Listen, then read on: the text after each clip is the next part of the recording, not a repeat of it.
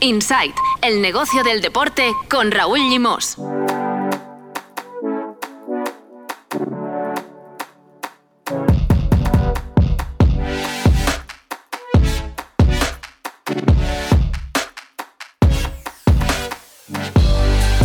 Muy buenas, bienvenidos y bienvenidas a Insight, el podcast de NSN Never Say Never dedicado al negocio del deporte. Ya estamos aquí, volvemos después de unos días de retiro estival, de relax, en el que hemos lanzado un par de capítulos especiales que espero que os hayan gustado. Uno con Enrique Yupart y Guillem Grael de D2F Partners y otro con Rita Arnaus y Carolina Villanueva dos de las eh, jóvenes eh, talentos de NSN.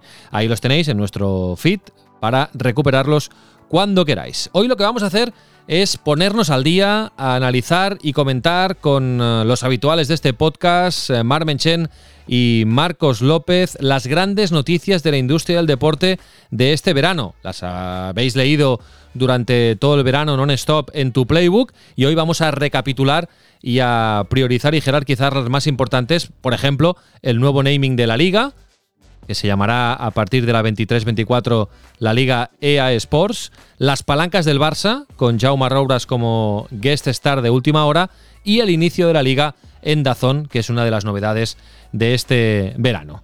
Hola, Marmenchen, ¿qué tal? Muy buenas.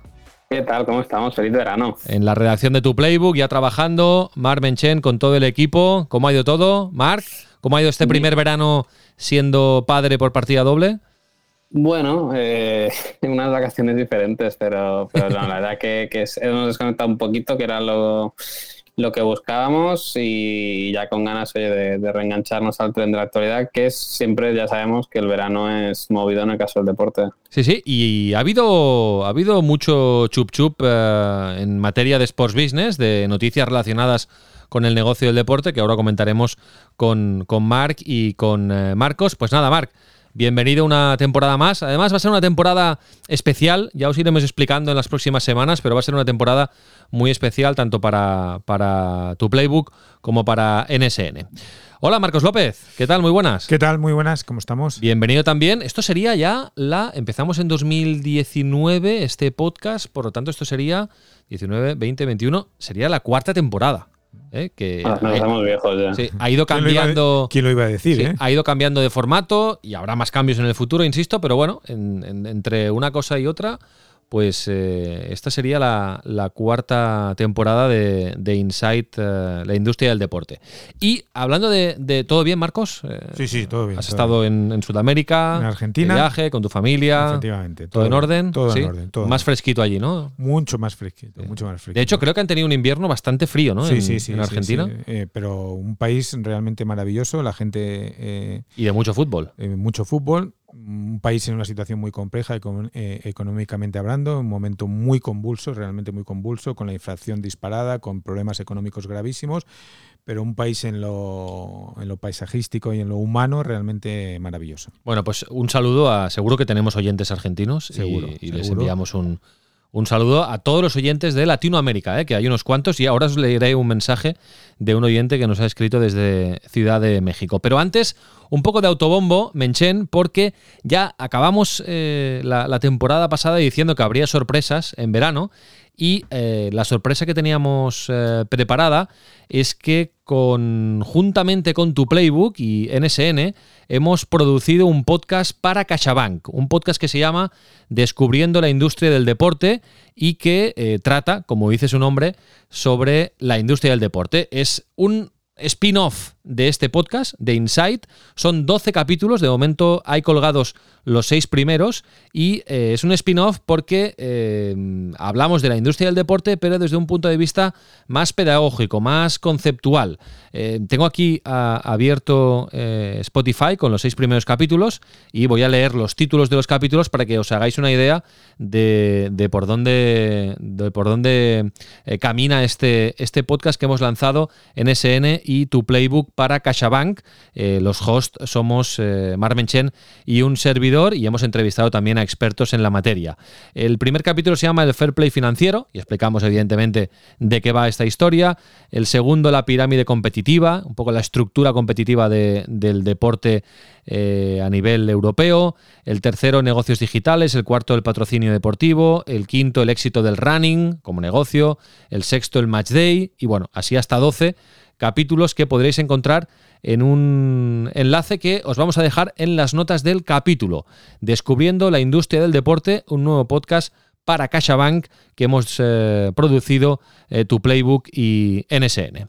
Bueno, ¿qué feedback has tenido de este, de este podcast que eh, se lanzó concretamente el 8 de julio, justo cuando, cuando emitimos ya el último capítulo de, de Insight? ¿cómo, cómo, ha ido el feedback, Mark?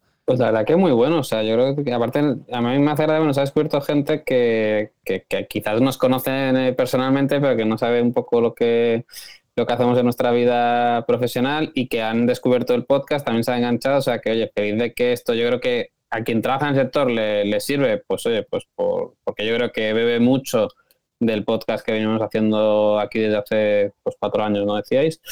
Y pero a su vez yo creo que mucha gente que, oye, o que se quiere iniciar en el sector o que le gusta el deporte y que quiere conocer esta otra cara de, de cómo funciona, pues yo creo que está, que está gustando, porque realmente con el podcast de Insight hemos hecho un sparring, un sparring muy bueno. Eh, son capítulos cortitos de 20 minutos, eh, entre 15 y 20 minutos aproximadamente, y muy al grano. Es decir, Marmen Chen, yo voy dando juego y Marmen Chen explica todos estos conceptos que hemos eh, comentado y además entrevistamos a un experto en la materia que, nos ayuda a acabar de, rematar la explicación de ese concepto. Es como una guía para aprender conceptos clave sobre la industria del deporte que cada vez está más, más de moda, que cada vez tiene más presencia en los medios de comunicación eh, convencionales.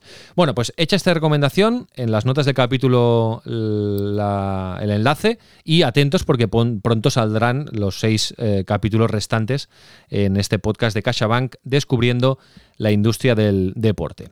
Dicho esto, eh, os voy a leer un par de mensajes que he recibido este verano en, mis redes sociales y que hacen referencia a Insight. El primero es de un jugador de fútbol ¿Ah, formado en el Zaragoza que se llama Nacho Alastuey y que nos escucha desde Estados Unidos, desde Miami. Dice, hola Raúl, quería daros la enhorabuena por la espectacular labor que hacéis en el podcast de Insight. Soy un apasionado del mundo del fútbol, jugué 10 años en las categorías inferiores del Real Zaragoza y ahora estoy jugando a la vez que estudiando en una universidad de Miami, Florida.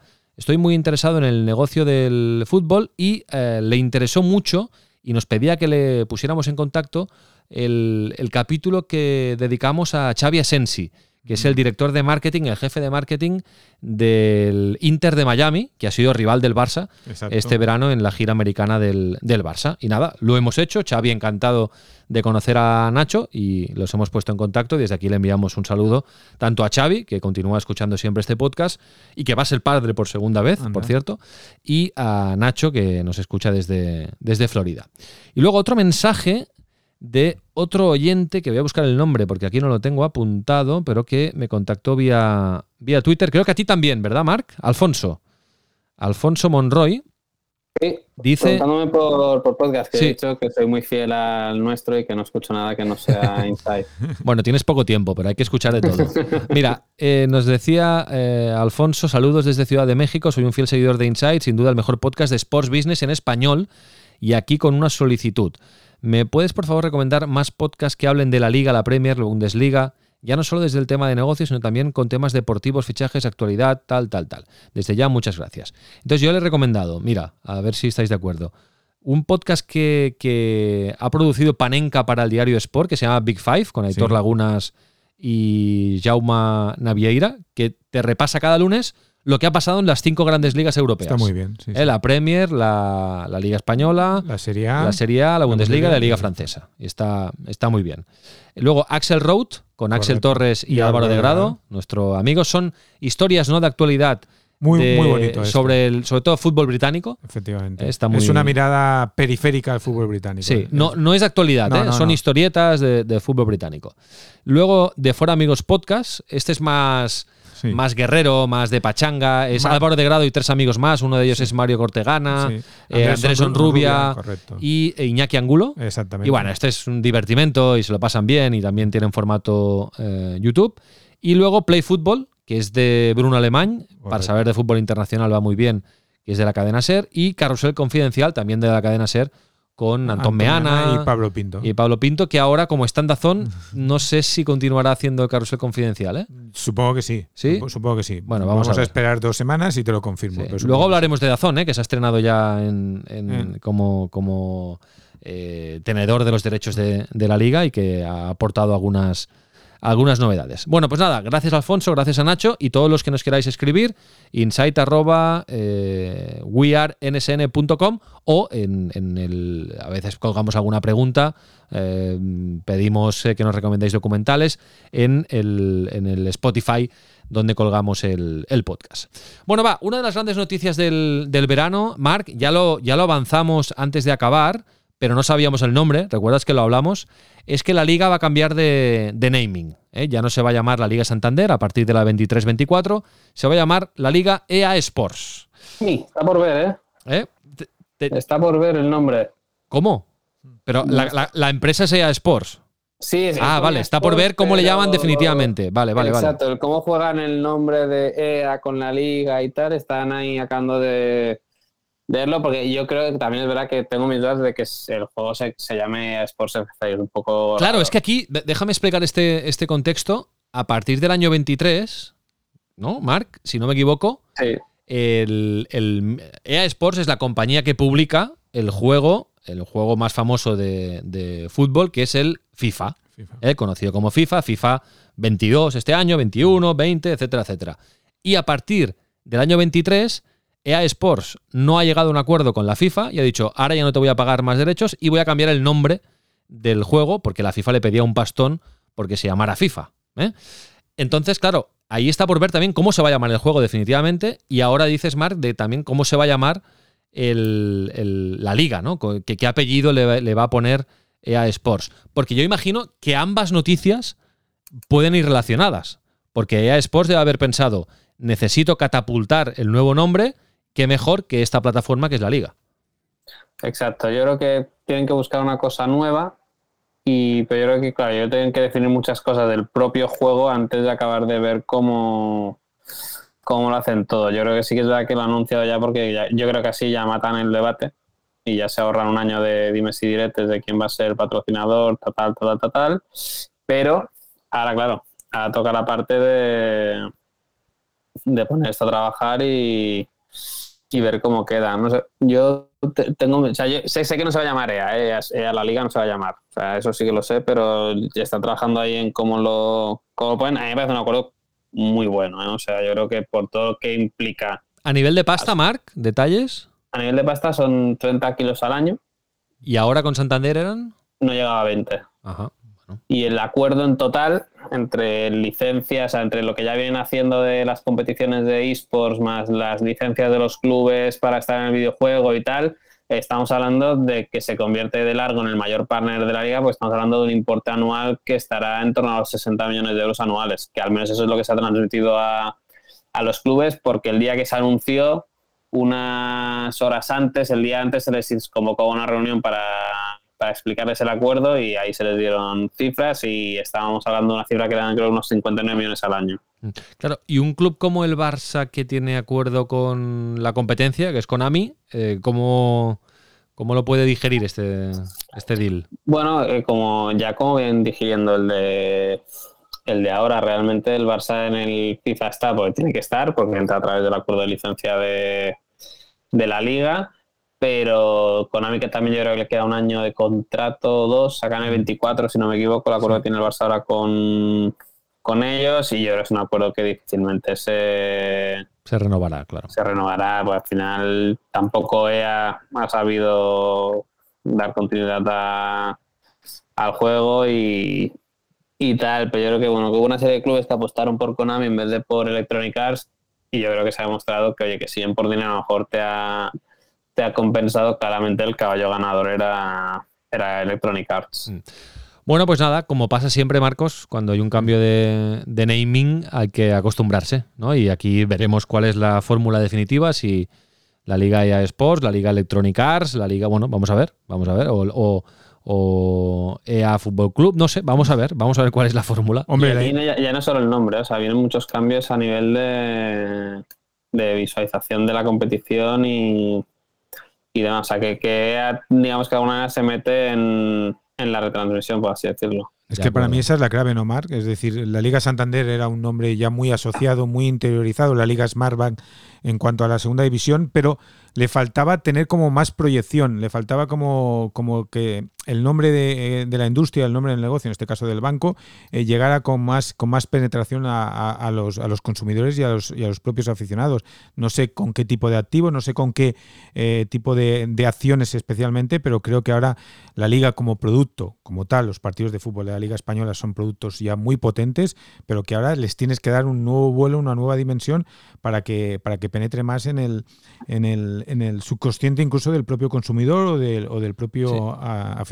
Cuando decías que, que, el, que habrá que, será más visual, Mark, este, este patrocinio, ¿no? Este naming, ¿te imaginas algo así como que, no sé, en la retransmisión de Dazón o la de Movistar, veamos repeticiones del gol en formato EA Sports, en formato FIFA, para entendernos? Bueno, y sobre todo, por lo que nos han ido explicando, es un poco la, el tema de las estadísticas, la visualización de estadísticas. yo creo que un poco la, puesta en escena quizás sea muy semejante a la de, a la de los juegos. Videojuego, que esto, no sé si os recordáis, pero la NBA con 2K en su momento ya experimentó con tiros de cámara similares a los del videojuego para aplicarlos a la, a la vida real. Yo, creo que serían experimentos bastante divertidos que yo creo que traerán mucha polémica porque quizás encajen con las nuevas generaciones, pero a los que ya somos un poco más mayores, pues quizás se nos haga raro el ver el fútbol de esa de esa manera, pues ya estamos viendo que con las nuevas, los nuevos cambios en la retransmisión ya está viendo. Luego hablamos, luego hablamos, sí. Ya está, ya está viendo Jarana. Y yo creo que, que sobre todo el acuerdo es bueno por, por dos mensajes que lanza. Uno, que la liga deja de depender de una marca española para vender sus title rights, porque primero fue BVA y después fue Banco Santander, que eran dos multinacionales españolas que buscaban proyección internacional. Ahora ya es una marca global que te viene a buscar y después eh, que con tanto debate que si nuevas generaciones, que si los jóvenes interesados en el fútbol, ta, ta, ta, ta, ta, te viene el, el mayor desarrollador de videojuegos de, de, fútbol y te coge como primer proyecto importante una vez anuncia que deja de pagar a la FIFA para para dar nombre a su videojuego. Yo creo que lanza un mensaje entre tanto debate que si ligas nacionales, Superliga, interés sobre el fútbol español, que otra vez este verano hemos visto mucho debate sobre el fútbol español dentro del fútbol europeo y que si en debacle, tal, no sé qué. Hombre, yo creo que lanza un mensaje muy distinto. Pues es interesante, sí, sí, este acuerdo entre Electronic Arts y eh, la Liga para dar nombre a la competición española a partir de la temporada 23 24. Venga, otra de las noticias del verano, las palancas, ¿eh? las famosas palancas, ya, ya llevamos cuatro, ¿no? Cuatro, eh, cuatro. Las palancas del Barça. Y, no hablamos de palancas. Eh, es venta de activos. La, venta de activos, correcto, para poder cuadrar los números y poder inscribir a los numerosos fichajes que ha hecho el, Barcelona durante este Cinco verano. de momento. Em, bueno, aquí quizás lo deberíamos enfocar eh, porque ya antes de acabar la temporada ya hablamos de la venta de un porcentaje de los derechos televisivos. El 25%. Eh, que se hizo en, dos partes, Correcto. A Six Street. 10% la primera, 207 millones, 330, eh, aunque el club no, no comunicó la cifra, algo que se hizo en la primera, por el 15% restante. A esta empresa, este fondo de inversión, Six Street, americano. americano, que entre otros pues tiene eh, a la empresa Legends en, su, en su cartera de inversiones. Y luego la segunda parte es la parte de Barça Studios. 49,9%. Vendido también en dos eh, acciones, en dos momentos. A dos socios distintos. 24,5 a cada uno. A socios.com. Exacto. Y a, Orfeus Media, eh, una empresa administrada por Llamo Rouras por 100 millones eh, en ambos casos, 100 lo, más 100. Lo que hace que valores a Barça Studios por un total de más de 400 millones de, euros. ¿no? Bueno, vamos por partes, eh, porque aquí hay dos actores eh, que ahora mismo ya son socios del Barça, que, que hace unas semanas no lo eran y que realmente son actores interesantes para, analizar qué papel pueden jugar en el futuro del Barça. Evidentemente la operación a nivel económico es, era obligada eh, y, bueno, según quien la analice, pues eh, y veremos a futuro, ¿no? Pero ahora mismo a corto plazo es buena porque le ha mm, permitido al Barça tener mucho oxígeno económico y los socios que entran en Barça Studios son, por un lado, socios.com, que es una de las empresas del mundo cripto, blockchain, tokens. NFTs. Que, bueno, que, mejor le van las cosas, ¿no? Eh, ¿Cómo se llama el, Web 3.0. Sí, no, digo el, propietario, Mark eh, Dreyfus. Alex Dreyfus. Dreyfus, el amigo Dreyfus. Hace, hace tiempo que hemos hablado de socios.com también en este podcast, ¿no? Em, eh, se queda una cuarta parte de Barça Studios y la otra cuarta parte se la queda eh, Orfeus Media a través de Jaume Rouras. Bueno, Marc, aquí... Yo, creo que igual que digo que no hay que hablar de palancas, tampoco hay que hablar de... Tampoco hay que hablar de, de Barça Studios, ¿eh? realmente es algo más... Es algo más, ¿no? Claro, esto, esto te iba a comentar, porque aquí, claro, nos falta mucha información, ¿no? De saber exactamente... Mm, cuál va a ser el tipo de relación que van a tener estas dos empresas con el Barça y qué tipo de actividad van a, van a potenciar para generar negocio, porque estas empresas ahora han hecho una inversión de 100 millones de euros, 100 ¿eh? millones de euros, que no, es, que no está nada mal, y evidentemente van a querer rentabilizar su, inversión y van a querer pues eh, promover iniciativas y generar proyectos que eh, le, generen beneficios e ingresos y al Barça de Retruc también, claro. Hombre, es que, a ver, joder, eh, no, para mí es. Es que no sé, esta operación me tiene un poco con el corazón dividido. Me parece una muy buena operación, pero quiero ver el detalle definitivo que no sabemos qué han metido realmente.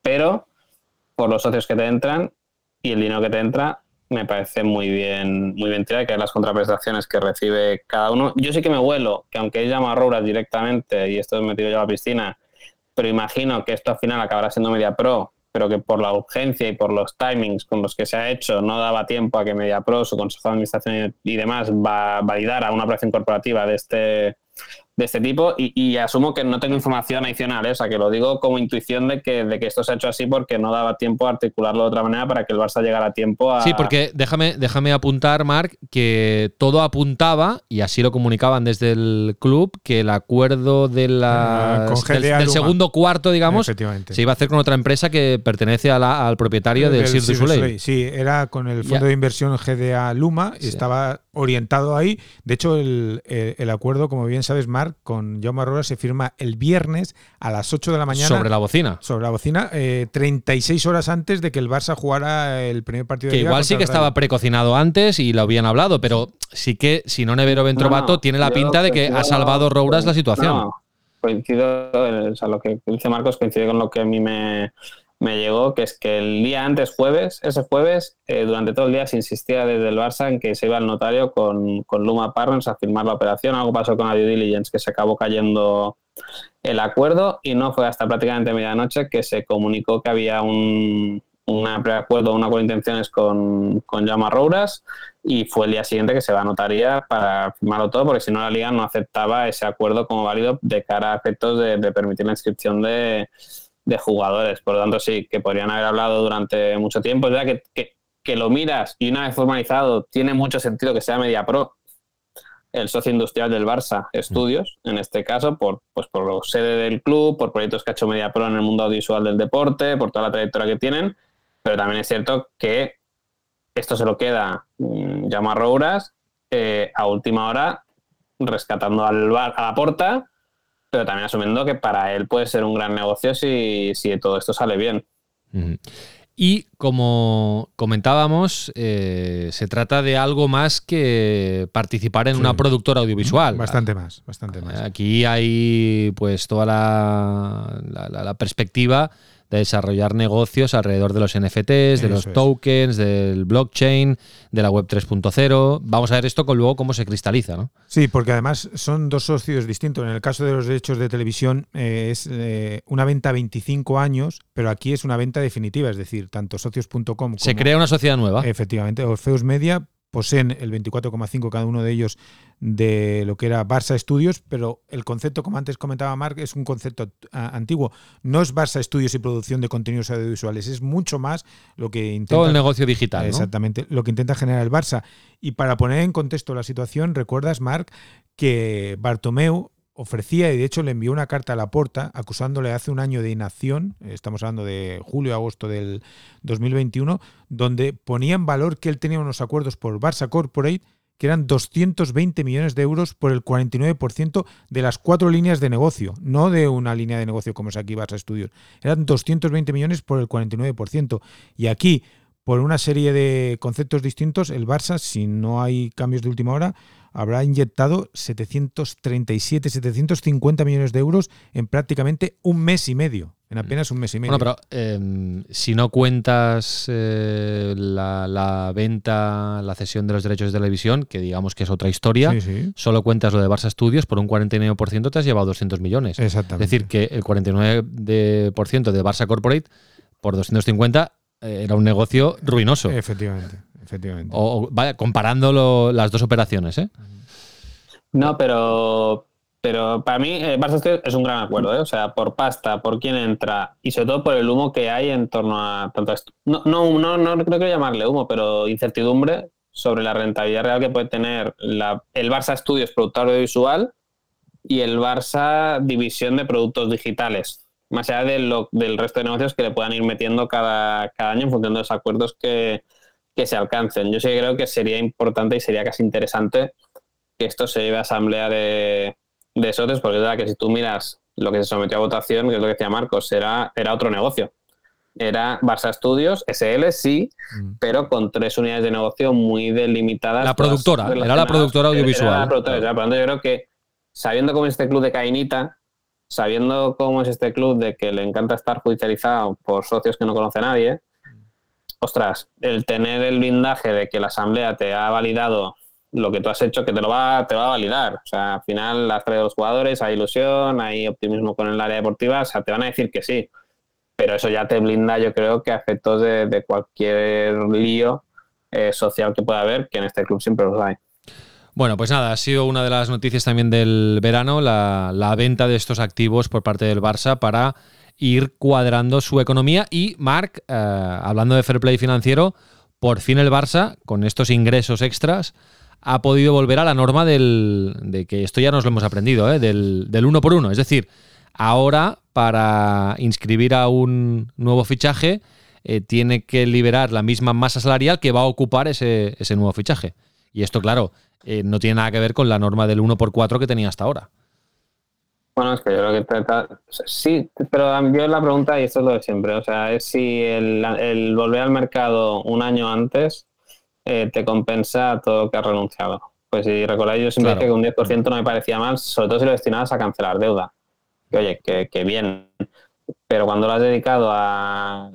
hay que ver el presupuesto definitivo, ¿eh? los compañeros de, la SER eh, dieron a conocer el presupuesto con el que trabajaba la Junta Directiva, que entiendo que ahí ya estaba contemplado rebajas salariales que confían hacer y, y demás. Y ese presupuesto lo que te demuestra es que eliminadas las palancas tienes un agujero de 100 millones de, de ingresos y gastos. Por lo tanto, quiere decir que el Barça está muy lejos de la sostenibilidad económica si no vende jugadores constantemente, que ya se ha demostrado que es imposible que el Barça consiga cada año sacar 100 millones por, por jugadores. Por lo tanto, aquí, la clave es ir reduciendo año a año masa salarial. Esa es la clave. sí, pero 60 millones no es Busi, todo, todo, el mundo señala a Busi, Jordi Alba y Piqué, que me parece perfecto. Pero estos tres juntos, y Marcos, tú corrígeme si, si voy muy mal. ¿eh? Necesitas más, ¿no? Conjuntamente que pueden ser 120 kilos como mucho el coste anual de estos tres jugadores. Un poquito más, un poquito más, 130. 130, vale, 130. Para eso ya te has quitado 41 de televisión, por lo tanto 90, ¿vale? Ya, sí, te, digamos que tendrás ahí un agujero de 90 y tú en principio le vas a tener que subir el sueldo a los jugadores, a los Ansu, Araujo, Pedrita, que te han renovado muy a la baja para hacer hueco estos meses, vas a subir ese sueldo. Por lo tanto, sí, pero no. Por lo tanto, y sobre todo yo creo que, la gente tiene que entender que es que el Barça va a estar durante 25 años cobrando casi menos que el Atlético de Madrid por televisión. Yo creo que te ayuda mucho a entender Claro. el que se piense que esto, el círculo virtuoso, te lo va a compensar con más ingresos, me parece muy bien, pero ya estás menos 41 respecto a un 2018-2019, en el que batiste récord de ingresos ordinarios. Pero aquí no hay que olvidar que es que el Barça está muy maduro como negocio.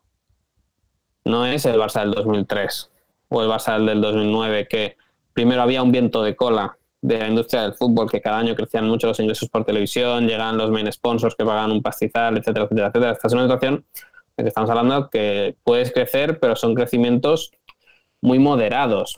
Y si tú miras lo que está por llegar, realmente lo estás jugando todo a que el Spy Barça te dé esos 150 millones de ingresos adicionales por temporada que hoy no estás consiguiendo. Sí, o, es- o- o que el nuevo Barça Studios eh, te, te- te- te genere algo que ahora mismo no puedes prever. ¿no? bueno, pero eso ya es una cosa muy... Sí, sí. Sí, pero a mí lo que me hace sospechar a de... largo plazo, o Sí, pero que, que socios.com y que Orfeos Media hayan pagado 100 kilos por un 24,5% me hace sospechar que ellos, bueno, me hace sospechar, ¿no? Es de lógica pura, sí, que ellos ven que ahí hay negocio, ¿no? Y mucho terreno por, por explorar. Bueno, pero, pero que eso es muy a largo plazo. El problema es que tú necesitas esto, en, que esto, o sea, lo que ha hecho la portada es que te exige que ya en uno o dos años ya estés generando mucho más Sí, y además hay un problema. Sí, eh, además hay un problema añadido, es decir, el año que viene te vas a Montjuic. O sea, con lo cual eh, Mm. tus ingresos por match day, por día de partido, va- se van a reducir notablemente. Vas a vivir ese tránsito de dos, tres años con el estadio nuevo en construcción, que va a ser muy doloroso. Las vías de ingreso, el acuerdo con Nike, el acuerdo con Spotify, ya están cerradas. Mm. O sea, no vas a poder eh, cobrar más por, eh, por, eh, por patrocinio de Nike, no vas a poder cobrar más por patrocinio de Spotify, porque ese acuerdo ya lo tienes cerrado. Eh, y la situación ahora es Porque, sí, claro, ingresos de la liga televisivos ya, como Ya. decía Marc, ha, ex- ha expuesto muy bien la situación. Pero, ¿y de la Champions, Marc? ¿Ahí ves algo de crecimiento en los dos, tres próximos años? Primero tienes que llegar muy lejos. O sea, el problema es que el Barça necesita llegar a octavos para que el super, para, o sea, yo, lo, yo lo, sostenible. Quiero que la gente entienda, y, y yo creo que aquí se entenderá, es que la masa salarial del Barça está hoy en 600 y pico millones. y sigue siendo la más cara y la más alta de Europa. Y, y eso es heredado de la Junta de Artomón. Y no, no entro en los. Yo digo, a, a- futuro el problema está en que cuando Eduardo Romeo dice que tienes que bajar la masa salarial a 400, es porque Eduardo Romeo, yo creo que es consciente, pues habrán explicado, porque lo sabrá él, que los derechos de televisión en la liga ya ha dicho que precisamente CVC no es tanto para que aumente mucho el valor de los derechos de televisión, sino es para que se mantengan y crezcan un poquito año a año y no se devalúen, que es lo que todo apunta que puede pasar con los derechos de televisión si no se mantiene la calidad del, del producto. En todo lo demás, la Champions sí que te puede dar 10 millones más al año. Son 10 millones, no es, Ya. no es tal. Y está, yo insisto en que estás en menos 41 respecto a el negocio comercial del Barça de la 18-19, que yo insisto, o sea, la Junta de Bartomeu hizo muchas cosas mal, pero lo que es la gestión del negocio, lo que es ticketing, lo que es patrocinio, lo que es televisión, lo que es explotación de los aledaños del estadio, giras y demás, ahí se llegó a máximos históricos y se llevó al club a un nivel muy alto. Y el Barça hoy no está en ese nivel. No por lo que ha hecho esta junta, sino porque el negocio de patrocinio se está desinflando un poco, porque ha venido una pandemia. Bueno, porque has perdido a Messi, claro, has perdido estadio, Xavi, has perdido a Iniesta. Messi, sí, sí. Pero tú, por ejemplo, ya del presupuesto del año que viene, ya nos estás diciendo que BLM va a pasar de facturar 55 millones de este año a 110. El mejor año de BLM, que fue la 18-19, fueron 63 millones de facturación. Tenías a Messi. Mm.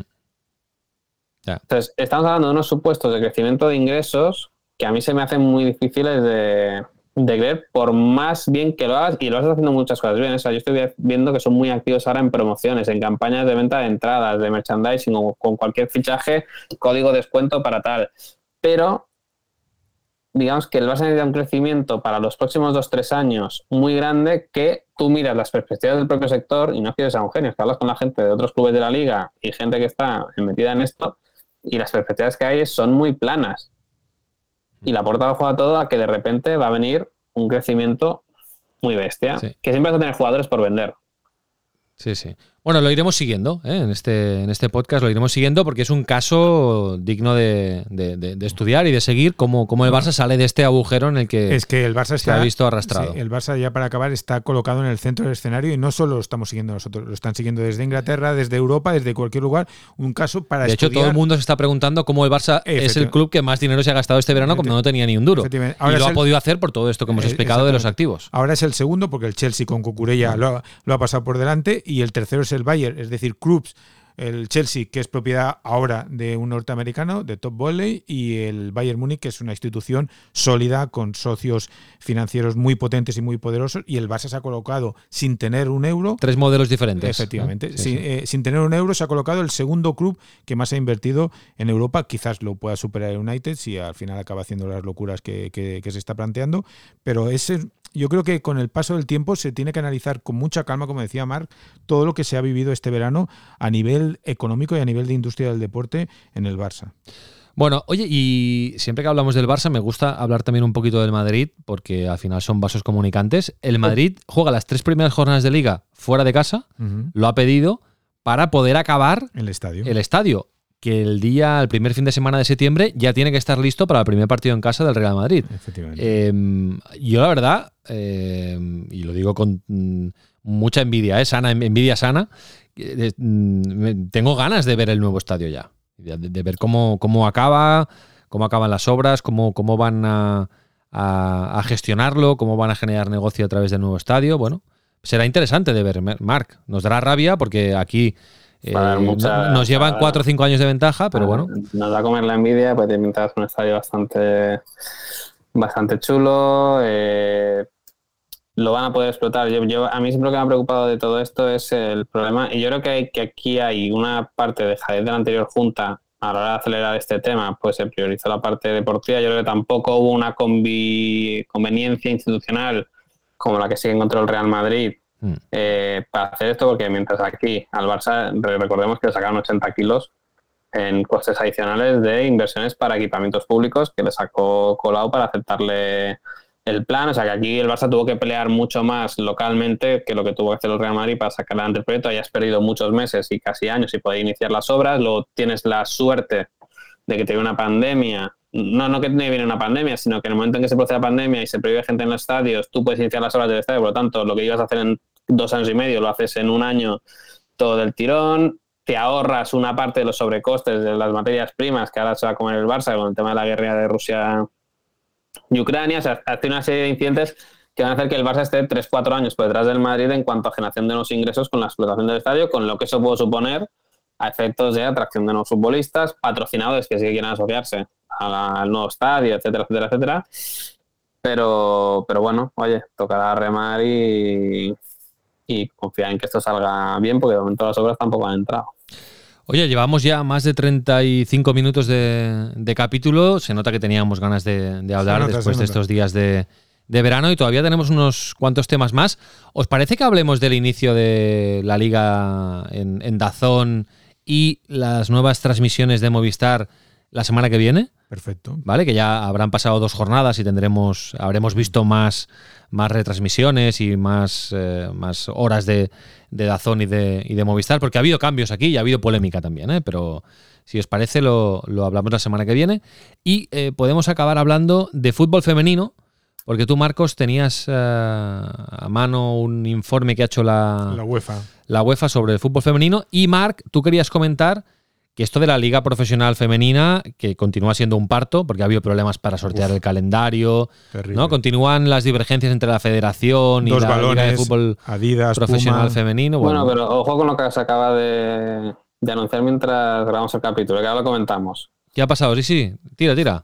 Eh, no, pues mira, acaban de anunciar un acuerdo, no se podía saber, como, diría aquel, eh, un acuerdo de comercial entre la liga y la Liga de Fútbol Femenino, por el que la Liga se queda toda la explotación del negocio comercial de, la Liga Femenina por 42 millones en cinco, en cinco años.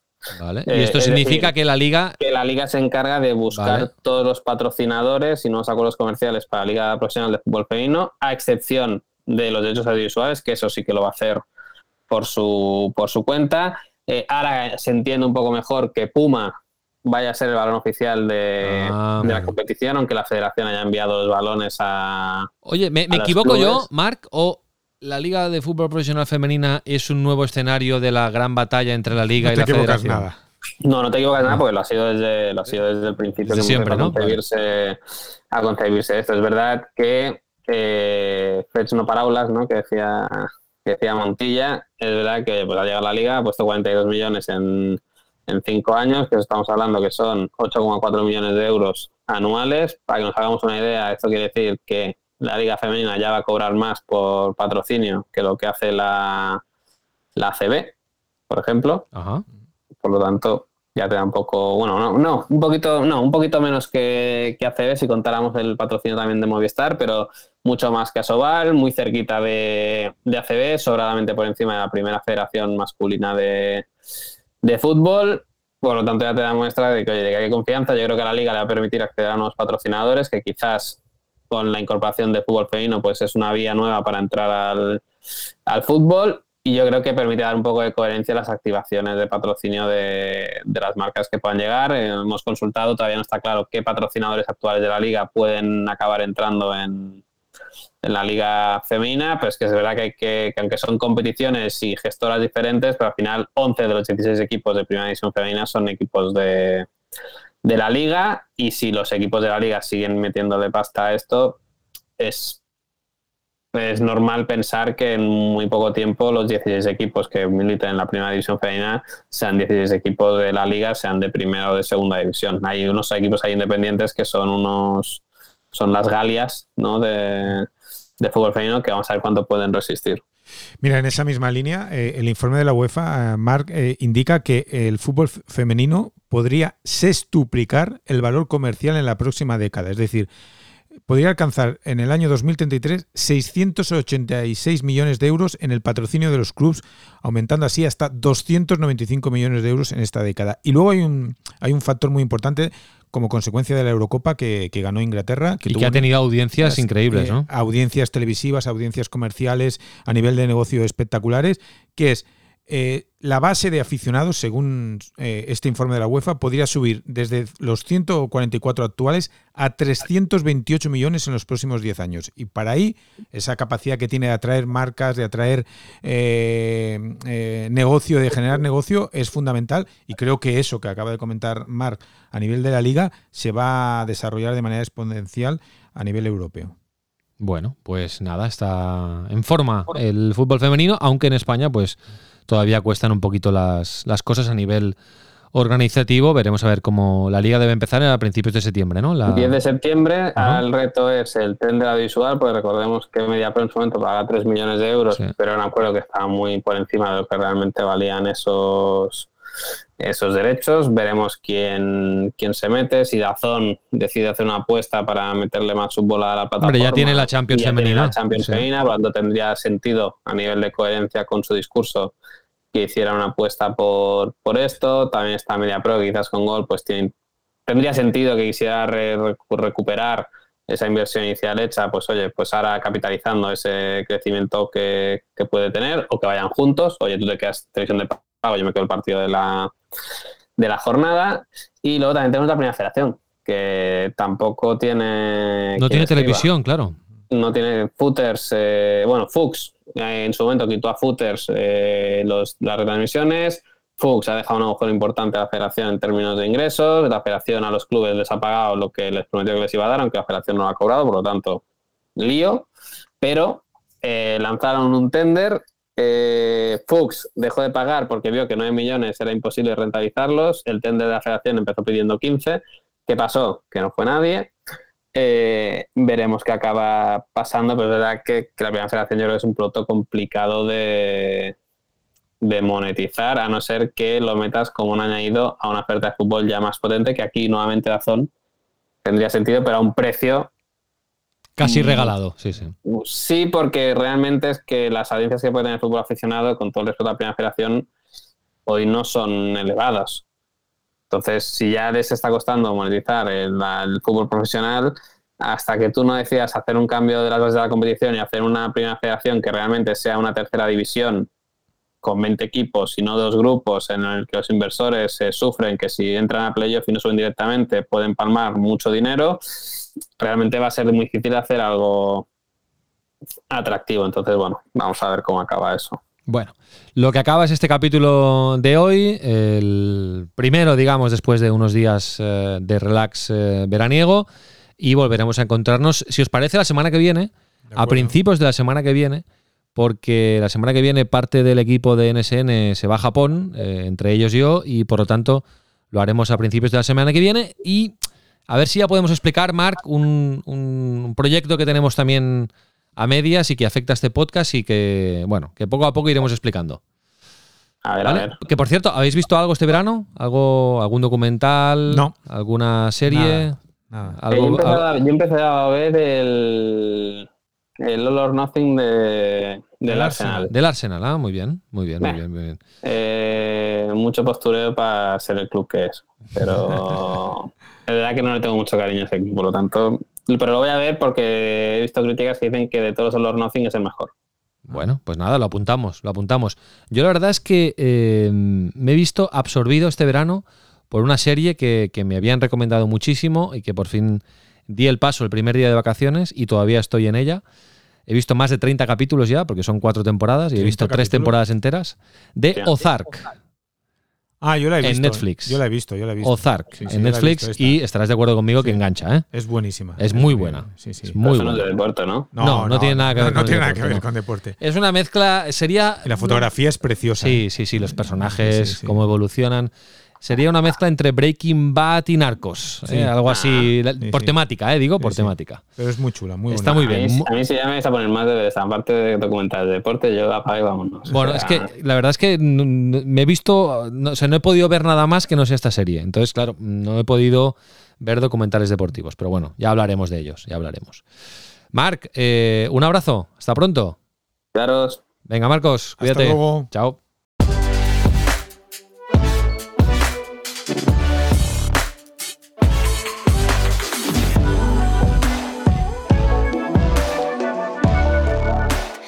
Que siempre has querido saber sobre la industria del deporte. Insight, un podcast de Never Say Never.